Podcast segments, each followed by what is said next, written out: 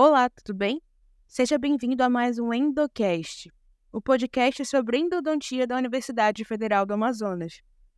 O objetivo do episódio que você vai começar a escutar agora é trazer informações a respeito da evolução dos sistemas de limas de níquel-titânio, abordando um pouco sobre as principais características de cada geração que foram sendo adquiridas conforme os estudos foram sendo produzidos e publicados. Vamos lá?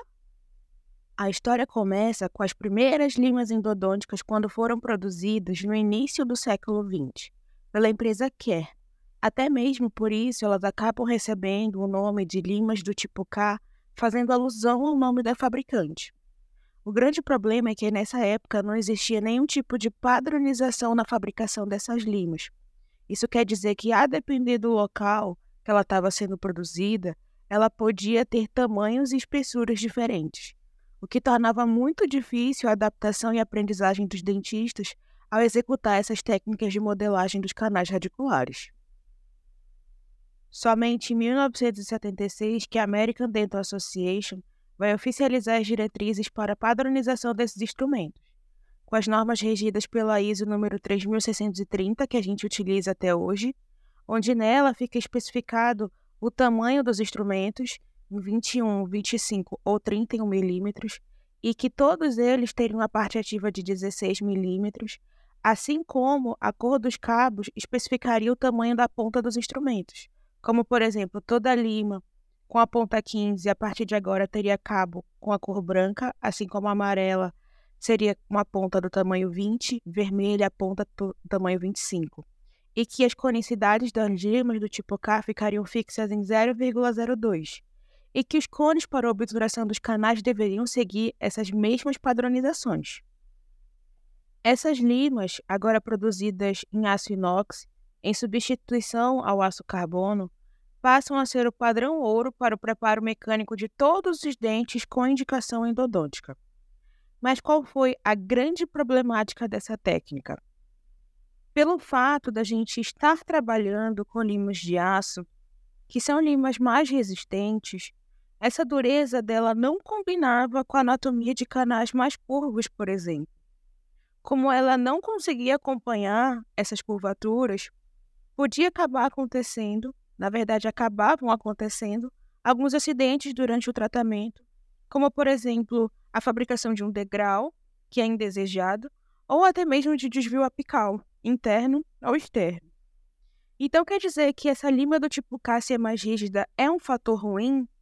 Não, de forma alguma. Essa rigidez, essa resistência é só uma propriedade que pode ser desejável quando ela é selecionada para a situação clínica correta. Por exemplo, canais mais amplos, retos ou até mesmo atrésicos, essa resistência ela é bem-vinda. Mas o fato do aço inox não conter a flexibilidade desejada, ou seja, ele não conseguir se deformar e acompanhar as curvaturas, desses canais, por exemplo, sem causar esses acidentes que eu falei anteriormente, faz com que ele essa liga, né, essa lima feita de aço inox, não seja a seleção mais adequada para a maioria dos canais que têm curvaturas. Por esse motivo que a endodontia passa a buscar uma liga metálica para a produção das suas limas que seja resistente à corrosão uma vez que esse preparo vai ser associado com soluções irrigantes, principalmente o hipoclorito, que seja biocompatível e, principalmente, seja flexível o suficiente para acompanhar a curvatura dos canais sem causar desvios. Foi no laboratório da Marinha Americana, em 1963, buscando ligas com características especiais, que Buller e Wang descobriram o níquel titânio. Mas que características especiais seriam essas? Gravem essas palavras que serão importantes no decorrer do podcast. Superelasticidade e o efeito memória de forma. Mas só 25 anos depois, em 1988, que Vali e colaboradores produziram o primeiro instrumento endodôntico de níquel-titânio, a partir de um fio ortodôntico, e observaram que esse instrumento, contendo as mesmas padronizações de um instrumento é, feito de aço inox, conseguia limpar bem e, ao mesmo tempo, acompanhar a curvatura dos canais radiculares sem causar iatrogenias. Depois dessa descoberta, muito estudo foi sendo produzido. Essas pesquisas apontavam para quatro principais direções: eficácia da limpeza dos canais, capacidade de modelagem do sistema de canais radiculares, propriedades mecânicas dessas limas agora produzidas com níquel-titânio e o resultado clínico da terapia endodôntica dos casos que selecionava essas limas para execução da técnica. Então, numa forma mais didática de apresentar esses novos instrumentos, elas foram subdivididas em gerações, em gerações de conhecimentos, ou seja, conforme novas características foram sendo incorporadas. Hoje existem sete gerações de limas de níquel-titânio que a gente vai começar a comentar agora. A primeira geração de instrumentos é caracterizada por limas com pontas arredondadas e inativas, que serviam como um guia de penetração. Essa flexibilidade aumentada da liga de níquel-titânio em comparação com o aço inoxidável tornou possível a gente aumentar a conicidade dos nossos instrumentos. O que, que seria isso? Até então, os nossos instrumentos levavam em consideração a ISO número 3630, que tinha conicidades fixas de 002. A partir desse momento, a gente passa a ter conicidades maiores que essa, fixas dentro dessa parte ativa do instrumento.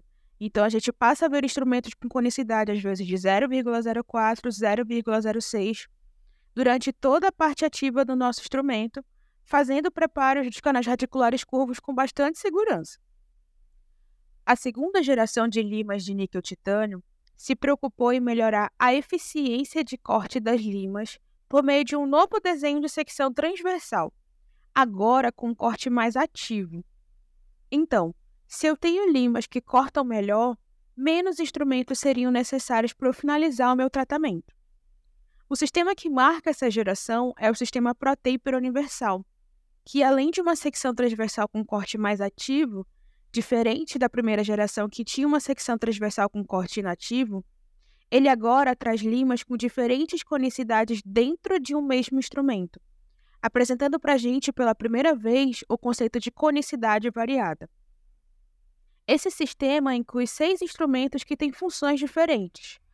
Os instrumentos modeladores, voltados para o preparo cervical, e os instrumentos finalizadores, que são voltados para o preparo apical do canal radicular.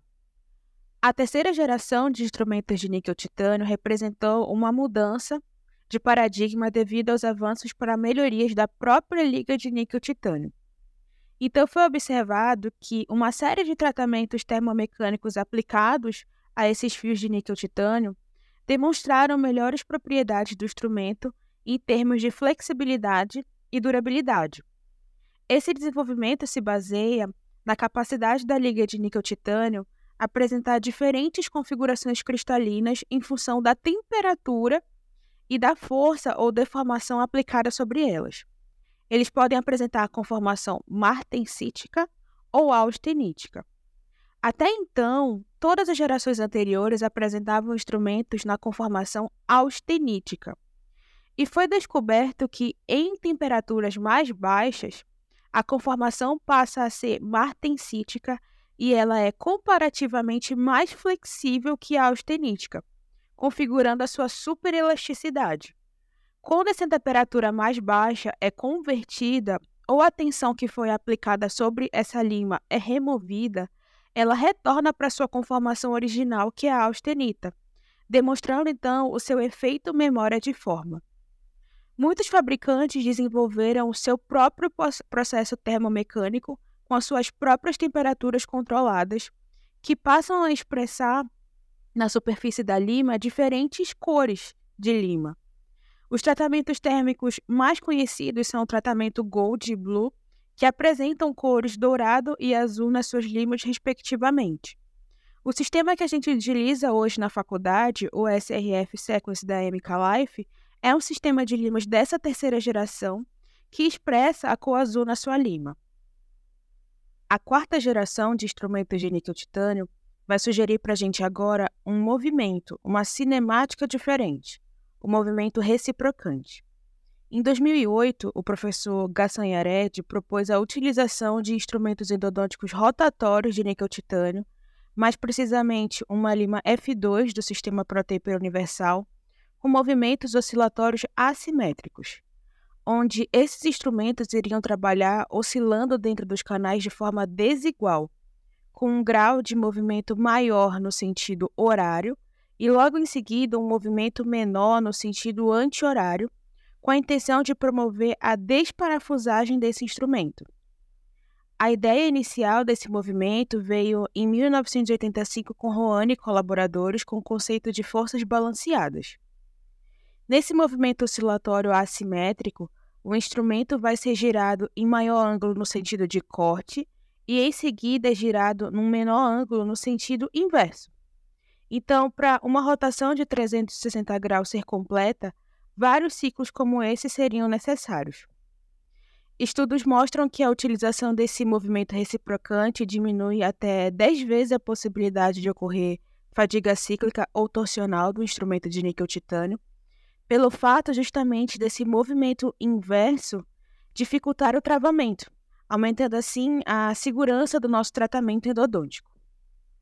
Nessa geração surge também o conceito de lima única, uso único, onde uma única lima contendo todas as características até agora mencionadas, como conicidade variada, secção transversal com corte ativo e movimento reciprocante, seria necessário para fazer a modelagem completa do sistema de canais radiculares. Como ela seria utilizada no início ao fim instru é, da, da instrumentação, da técnica de instrumentação, ao final ela deveria ser descartada. Então, uma única lima para fazer o tratamento completo desse dente seria utilizada uma única vez. A quinta geração de instrumentos de níquel titânio volta a se preocupar novamente com mudanças do desenho do instrumento. Essa quinta geração propõe para a gente uma secção transversal descentralizada. E o que seria isso? Se, por exemplo, eu tenho uma secção transversal que tem três pontas, três arestas cortantes, quando esse instrumento é acionado mecanicamente dentro do canal, não necessariamente as três pontas tocariam ao mesmo tempo a parede do canal radicular. Isso não seria necessário com uma secção transversal descentralizada. Somente duas ou às vezes uma ponta tocaria, quando acionada mecanicamente dentro do canal, a parede do canal radicular, a parede de dentina. Essa nova visão possibilita a menor chance de engate do instrumento se em algum momento alguma dessas pontas fica sobrecarregada, podendo levar a uma possível fratura. E o fato de não tocar ao mesmo tempo todas as paredes aumenta o espaço para remoção dos detritos de dentina de dentro do canal radicular. Quem traz para a gente essa nova visão é o sistema ProTaper Next, que tem uma secção transversal descentralizada e no momento que ela é acionada dentro do canal, ela demonstra também um novo movimento, o um movimento de serpente, onde essa lima passa a rodar também fora do próprio eixo, aumentando assim o seu espaço de modelagem dos canais radiculares. A sexta geração de instrumentos de níquel-titânio se concentrou em um novo conceito: a incorporação de instrumentos acionados por motor para a realização do cateterismo, ou glide path, que vem da expressão em inglês pavimentar o caminho, ou seja, fazer o reconhecimento e a melhoria inicial desse canal radicular antes da, da modelagem final dele. Hoje, na nossa técnica, é preconizado o uso de limas do tipo K e Brocas Gates para a realização dessa etapa, o cateterismo. Geralmente, três limas do tipo K, 15, 20 e 25 no CTP, e duas Brocas Gates. Ou seja, com uma lima Glide Path, somente uma unidade dela faria o mesmo trabalho que todos esses cinco instrumentos que a gente utiliza fariam, reduzindo assim também o nosso tempo clínico. A sétima e última geração de instrumentos de níquel-titânio é voltada para a engenharia da fabricação desses instrumentos. Eles buscam agora um novo conceito, um conceito alternativo aos métodos de fabricação anteriores, que possam causar menos ranhuras na superfície dessa lima. Então, eles buscam um novo método, uma nova forma, que possa deixar a superfície dos nossos instrumentos mais lisa, mais regular.